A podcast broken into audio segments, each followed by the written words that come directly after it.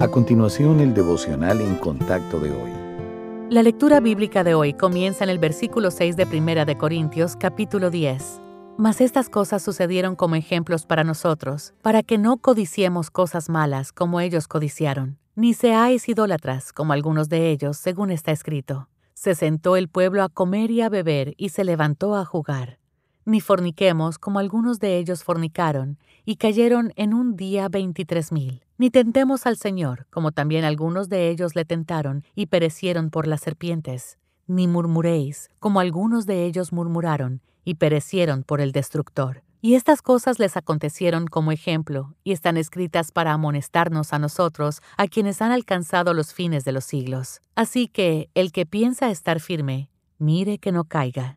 No os ha sobrevenido ninguna tentación que no sea humana, pero fiel es Dios, que no os dejará ser tentados más de lo que podéis resistir, sino que dará también juntamente con la tentación la salida, para que podáis soportar. Todos luchamos con la tentación. De hecho, incluso Cristo fue tentado, pero resistió y nunca pecó.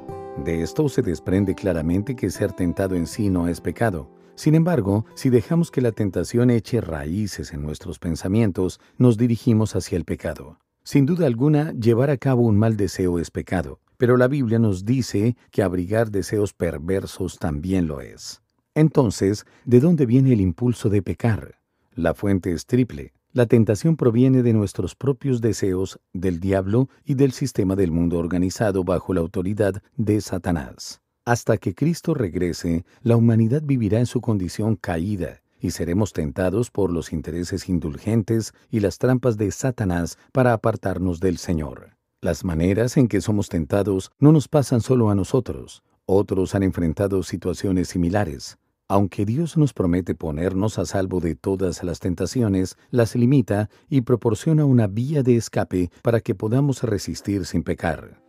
Siempre que algo le tiente, acérquese con sumisión a Dios y resista al diablo. Luego, pídale al Señor la gracia y las fuerzas para mantenerse firme.